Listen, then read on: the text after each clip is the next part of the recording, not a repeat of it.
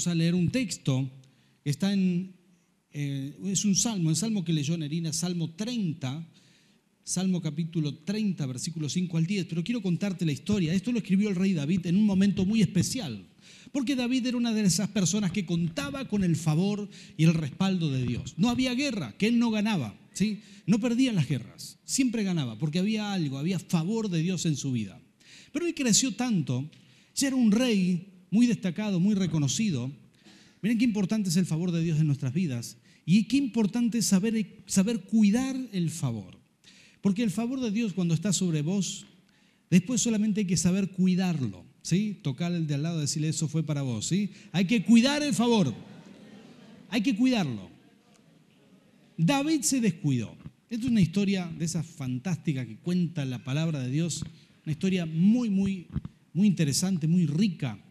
Dice que, esto es Primera de Crónicas capítulo 21 para que usted lo lea mañana en el devocional, ¿sí? Amén, pueden decir, gloria a Dios. Lo voy a leer, pastor. Primera de Crónicas, capítulo 21, te lo repito por si no tomaste apunte. Y estando David ahí, dice que ya como rey, con muchas victorias, escuchó que los demás reyes seguramente fanfarroneaban con los soldados que tenían. Algunos decían, yo tengo 300 mil soldados y 50 mil jinetes, y tengo tantos carros y otros y David dijo, ¿cuántos tendré yo? Yo también soy, tengo un reino fuerte, hemos crecido, estamos muy bien. Y empezó a llenarse de lo que la Biblia describe muchas veces como vanagloria. Son esos momentos donde uno se confunde. Quizás llegaste al lugar que llegaste por la bendición del Señor. Quizás estás en el lugar donde estás porque Dios te ha respaldado, hubo favor de Dios. Pero por ahí tu propia mente te juega una mala pasada y empezás a pensar, che, qué, bien que hago las cosas, qué bien que logré esto, la verdad que soy muy bueno. Y algo se, em, te empieza a llenar de orgullo el corazón, se te infla el pecho, como se dice, ¿verdad? Qué bueno que soy con todo esto. Y de golpe estás elogiándote a ti mismo cuando la gloria es para el Señor. ¿sí? Y eso le pasó al mismo David. Estaba sentado en su trono pensando todo esto y le dijo a Joás, su, Joab, perdón, su segundo al mando, le dijo, venga por aquí Joab, quiero que vayas y contabilices cuántos soldados tenemos. Pero Joab, saben que Joab no tiene muchas luces. ¿eh? Una persona que se describe en la Biblia como un soldado medio bruto, guerrero, espada en mano, no hablaba mucho, no decía muchas palabras, era medio rencoroso, bueno para la guerra, pero para nada más. Así se lo describe a Joab. Pero en ese momento tuvo una chispa de luz y le dijo, querido rey David, no haga usted esto. Porque en cada batalla Claro, él sabía porque estaba siempre en el frente de batalla. En cada batalla es Dios el que pelea por nosotros. Pero claro, si al enemigo le caía granizo, el Señor le daba palabras para emboscarlo o le advertía cuando el enemigo lo emboscaba. Entonces Joab había algo que sabía en su oficio, que siempre Dios tuvo favor para con su pueblo. Entonces le dijo David, no haga esto. Nosotros no ganamos las batallas por cuántos soldados tenemos, sino que las ganamos siempre porque Dios pelea por nosotros, así como debe ser. Ahora, David insistió, su orgullo en ese momento fue mayor y le dijo, Joab, quiero que los cuentes igual. Y Joab fue regañadiente y lo hizo y contó y trajo el número del censo. Y cuando, estaba, cuando David estaba mirando, posiblemente dijo, wow, estos no son números muy importantes, estos son números pequeños. Aquí no tenemos tantos caballos, tanta... Entonces me imagino yo que él empezó a temblar la mano y dijo, wow, siempre ganamos por favor de Dios, no por otra cosa. Y entonces se dio cuenta lo mal que hizo de querer vanagloriarse, lo mal que hizo de querer robarle la gloria a Dios y se sintió muy mal le pidió perdón a Dios. Dice la Biblia, Primera de Crónicas, capítulo 21, el pasaje que vas a leer mañana. Y eh, David dice que, perdón, Dios dice que mandó un profeta para hablarle, profeta Gat, era un vidente, un profeta. Se acerca hasta el trono de David y le dice, David, Dios está molesto contigo. Vas a recibir un castigo por esto. Tenés que elegir tu castigo. Yo quiero que te pongas en el lugar de David y que me digas qué elegirías. El profeta le dice estas palabras, le dice, Dios te da a elegir entre estas tres cosas Tres años, número uno, tres años de hambre, donde va a haber mucha mortandad. Número dos, tres meses de ser derrotado por primera vez en toda tu vida vas a ser derrotado por tu enemigo durante tres veces. Toda banda que venga a desafiarte te va a ganar. Cualquier eh, asaltante armado va a vencer a tu, a tu ejército por tres meses. Y en tercer lugar podrás elegir una peste, un ángel de la muerte, una peste que va a durar tres días en el pueblo. O puedes elegir una de estas tres. David, si es posible pongamos Primera de Crónicas capítulo 21, versículo 13 en pantalla. David dice, se dice a sí mismo y lo piensa y elige una de estas tres. ¿Cuál elegirías vos? David dice, mejor en las manos del Señor, las manos de la naturaleza, en las manos del enemigo o el ángel destructor. No, mejor en las manos del Señor. Aunque sea para juicio, aunque sea para castigo, siempre en las manos del Señor. Así que él elige la tercera, dice, él dice este eh, versículo 13, ahí está, estoy entre la espada y la pared, de ahí viene esta frase, ¿verdad? Respondió David, pero es mejor que yo caiga en las manos del Señor, porque su amor es muy grande, y no que caiga en las manos de los hombres. Todo lo que dice David, y elige la tercera opción. Así que sucede que un ángel destructor viene con esa peste y empieza digamos, a matar, a matar, a matar, pero aparentemente por lo que podemos leer en el Salmo 30, en vez de durar tres días, duró un solo día. Porque tal como lo dice David, que conocía muy bien a Dios, el amor de Dios siempre es más grande. ¿Sabías eso? El amor de Dios siempre es más grande. A veces uno peca, se siente mal, sabe que hizo algo que desagrada a Dios, pero no te preocupes, el amor de Dios es más grande. No estoy diciendo que por eso hay que pecar, pero el amor de Dios es más grande. Eh, el Señor a nadie rechaza, el Señor a todos recibe. El amor de Dios es muy grande. Dice esta palabra, todo este capítulo, el que van a leer ustedes mañana, que después de, de todo esto, de ver que el ángel estaba destruyendo y se dirigía hacia Jerusalén, donde David estaba orando, dice que Dios dijo basta. Y en el momento que Dios dice basta, el ángel viene cerca del lugar donde estaba David orando. Y en ese momento, por alguna extraña razón que no explica la Biblia por qué, ustedes saben que los ángeles, los seres espirituales, transitan en otra dimensión. No es posible verlos con el ojo humano, pero dice esta palabra que en ese momento el ángel atravesó la dimensión y se dejó ver, se dejó ver por los hombres. Y David veo esa imagen, levanta la vista en oración y ve un ángel suspendido entre el cielo y la tierra con una espada en la mano que se dirigía a Jerusalén a devastarla, pero Dios le había dicho basta. Así que ese ángel envaina su espada y regresa a su lugar. Y todos lo pueden ver, la gente que estaba ahí lo pueden ver. Sucede algo impresionante. Pero me llama mucho la atención. David se pone de pie, alaba al Señor, le da gracias al Señor y luego de eso escribe este salmo, el Salmo 30, que vamos a leer juntos aquí. Y esta es la palabra del Señor para vos esta noche, porque Dios quiere darte su favor. Posiblemente vos ya sabés y sabés muy bien, quizás ya lo experimentaste muchas veces, el favor de Dios está sobre ti. Pero si por las dudas no tenés esa seguridad, te vas a ir hoy disfrutando del favor de Dios. Amén. Tocar el de al lado, decirle eso fue para mí. ¿eh? Gloria a Dios. Amén. Dice así esta palabra, dice, porque un momento será su ira, pero su favor dura toda la vida. ¿Cuántos dicen amén a eso? Si hay algo que David sabía, es que el favor de Dios es para siempre. Dice, por la noche durará el lloro y a la mañana vendrá la alegría. Posiblemente esa fue la experiencia de David. Quizás toda esa noche él la pasó llorando cuando supo del castigo, pero a la mañana siguiente Dios le dijo, basta al ángel, y detuvo el castigo antes de tiempo.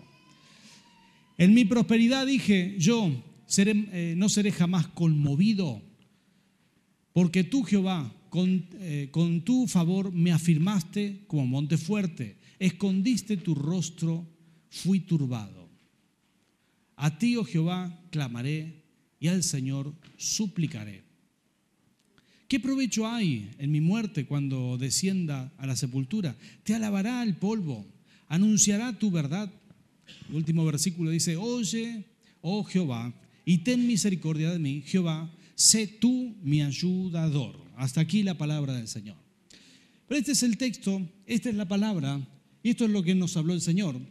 Y quiero decirte dos cosas, tres cosas al respecto. Hay que buscar siempre el favor de Dios. Hay que buscarlo y saber cuidar el favor de Dios. ¿Cómo sé que tengo el favor de Dios? Bueno, ya Cristo murió por nosotros y tenés que sentirlo. Y si vos pensás que sos una persona que no tiene el favor, vos tenés que activarlo en esta noche, decir, Señor, en tu nombre quiero percibir tu favor, quiero sentir que tengo ese favor, quiero saber que estoy favorecido por ti. A veces nuestra mente nos hace una mala pasada y aunque el favor esté, no lo activamos y, las cosas que no creemos no vamos a recibir. ¿Sabías eso? El apóstol Pablo estaba predicando, dice que vio un lisiado, pero dice la palabra Hechos capítulo 14, que lo miró y vio que tenía fe para ser sanado. Entonces le dijo, levántate. Y el lisiado se levantó. Jesús estaba predicando en una casa. Dice que rompieron el techo y había cuatro personas. Y Jesús, al ver la fe de ellos, le dijo al lisiado que le trajeron que se levante y se levantó. Porque lo que necesita el Señor ver en ti, ¿sabes qué es? Es fe. Él necesita que vos creas. Si vos crees que el favor está sobre ti, entonces el favor va a estar y nunca te va a dejar.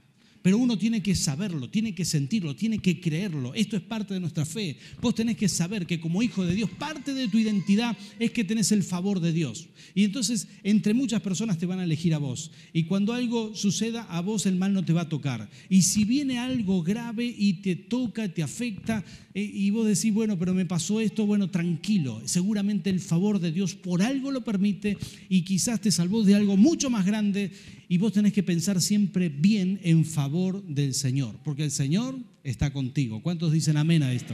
Siempre estará contigo. El favor de Dios está sobre ti. Algunos consejos prácticos. Número uno, el favor de Dios, si está sobre ti, también será favor sobre los demás. Aquellas personas que trabajan, que tienen un jefe, ¿sí?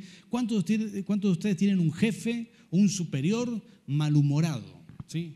Como se dice aquí, idiota, idiota, idiota. ¿sí? Esto no lo entienden en otros lugares, piensan que es una agresión, pero no. Acá en Mendoza quiere decir malhumorado. ¿sí? Si vos tenés una de esas personas, pedile al Señor ese favor que viene de Dios sobre ti, pero que también se manifiesta delante de las personas. Las personas te van a ver como alguien distinto, el favor de Dios. Te ven a vos y por alguna razón le caes en gracia, como se dice. ¿Sí? Se te abrirán puertas, las personas te van a tratar mejor. Vos podés doblar tú o podés dominar esas situaciones en oración, buscando el favor de Dios sobre tu vida. Cuando, hay esas, cuando vos tenés esas personas de las cuales tu futuro depende, puede ser tu jefe, la persona que te ascienda, la persona que, que de alguna manera designa tu futuro, tenés que pedirle al Señor el favor divino delante de esas personas. ¿Cuántos van a hacer esa oración? Amén. En segundo lugar, quiero decirte que el favor de Dios, el favor de Dios se va a manifestar en, todo lugar que vos habites. ¿sí? Si el favor de Dios está sobre ti, se va a manifestar en tu casa. ¿sí? Ustedes van a leer en la lección algunos ejemplos, una oración que Job hace y le pide, Señor, devuélveme el favor, como lo tenía al principio. Y si ustedes leen el libro de Job completamente, verán que al final el favor de Dios se manifiesta y lo recupera tal cual como fue al principio, el favor de Dios. Porque Job sabía algo, que él la pasaba muy bien, tenía una buena vida, la cual Satanás le arrebató, pero él tenía una buena vida y era por el favor de Dios. Y aquellas personas que confían en el Señor y que activan el favor de Dios, disfrutarán una vida en plenitud. Habrá paz en tu hogar, ¿sí? Tendrás un matrimonio bendecido. Tendrás buena relación con tus hijos, buena relación, amistad, no amiguismo, buena relación. El favor de Dios transforma cualquier circunstancia. El favor de Dios trae prosperidad, trae bendición. El favor de Dios hace que las cosas no se rompan, que todos surjan, que se abran las puertas para los proyectos. Eso es el favor de Dios. ¿Cuántos dicen amén a eso? Esto es lo que vamos a orar ahora mismo, en unos instantes. Ya le vamos a pedir a los adoradores que vengan a adorar aquí los que tocan instrumento, que pasen por aquí Y por último, el favor de Dios no lo arriesgues. Hay una palabra que el apóstol Pablo menciona y es en Gálatas capítulo 1, versículo 10, si lo podemos poner en pantalla. El apóstol Pablo explica esto muy claramente. Si lo podemos poner en versión NBI, se nota más claro todavía. Ahí está. Esto es lo que dice el apóstol Pablo. Está hablando de favor. Aquí dice aprobación, pero se nota más claramente la intención. Dice, ¿qué busco con esto? ¿Ganarme la aprobación humana o la de Dios? ¿Piensan que procuro agradar a los demás? Si yo buscara agradar a otros, no sería siervo de Cristo. ¿Sí? ¿Cuál es la única regla en el favor de Dios o para saber cuidar el favor de Dios? No hay que arriesgarlo tratando de agradar a otras personas antes que a Dios. Ahora sí lo ponemos en Reina Valera. Dice, pues que eh, busco ahora el favor de los hombres o el de Dios, o trato de agradar a los hombres, pues si todavía agradar a los hombres, no sería siervo de Cristo. Lo único que espera el Señor para que el favor se mantenga sobre ti, la gracia, el favor, es que tengas una vida que le agrade al Señor. Tendrás que decidir siempre. Los jóvenes tendrán que decidir, ¿sí? A veces los jóvenes reciben mucha presión. Están en un grupo de amigos. A veces se espera que hagas cosas que a Dios le desagrada. Pero si querés entrar en ese grupo, tendrás presiones y tendrás que elegir. Los hombres, quizás tendrás presiones. Tendrás que entrar en esos grupos de WhatsApp, compañeros del trabajo. Tendrás que, hacer cosas que los demás hacen. Y, y ¿Qué busco? ¿Agradar a Dios o a los hombres? Si uno busca agradar a los hombres, perderás el favor de Dios. No debemos arriesgar jamás el favor de Dios porque es el bien más preciado. Y quiero explicarte este principio espiritual. El mundo espiritual a ti te ve bendecido. No siempre nos sentimos así, pero los demonios te ven como una persona bendecida. ¿sí? Te ven como una, una persona un ser iluminado y favorecido por el cielo. Así te ve el mundo espiritual. ¿sí? Tocale de al lado y convencerle un poco porque no, no se convenció mucho. ¿eh? Así te ve, así te ve. ¿sí? Estás bendecido, mucho más de lo que a veces entendemos, porque nuestra salvación es muy grande. Pero estás favorecido por el cielo. Y dice la palabra del Señor, David estaba favorecido. Pero ¿quién comenzó todo esto? La única forma a veces que el enemigo tiene para derrotarte es hacer que pierdas el favor. Primera de Crónicas, el capítulo que mencioné, capítulo 21. Si podemos poner solo el versículo 1. Dice que David estaba disfrutando el favor de Dios. Pero ¿quién lo provocó para perder el favor? Dice, pero Satanás, ¿no aparece Satanás muchas veces? en el Antiguo Testamento. No aparece. Pero qué interesante que vino a provocar que David perdiera el favor de Dios.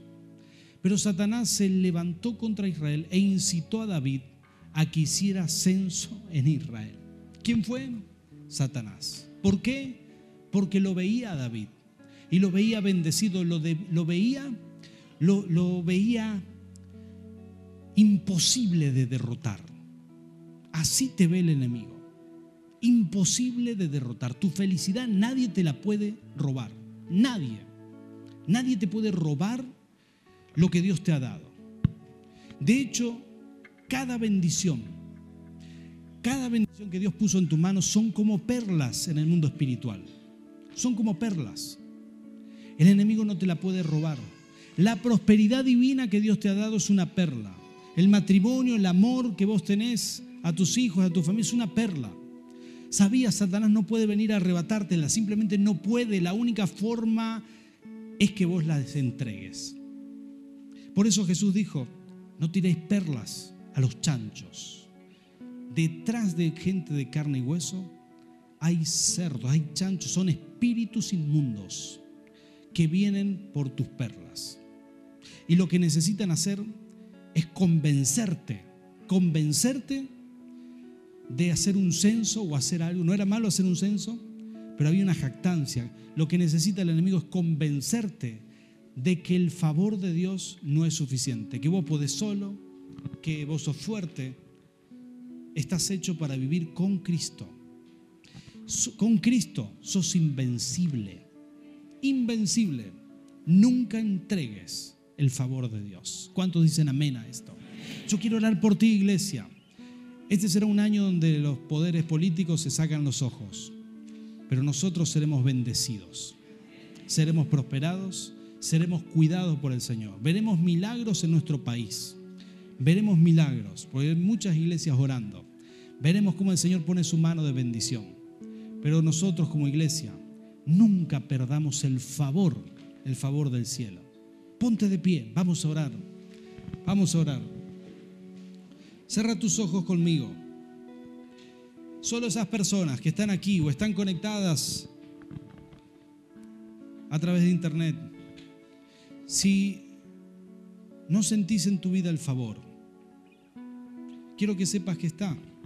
Pero si no lo sentís de igual modo, voy a hacer una oración muy especial sobre ti.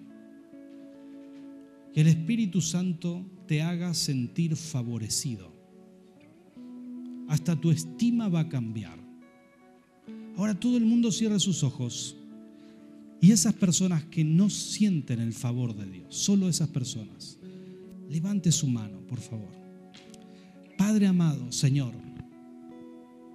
yo te pido un milagro muy especial en esta noche, aquí en tu presencia.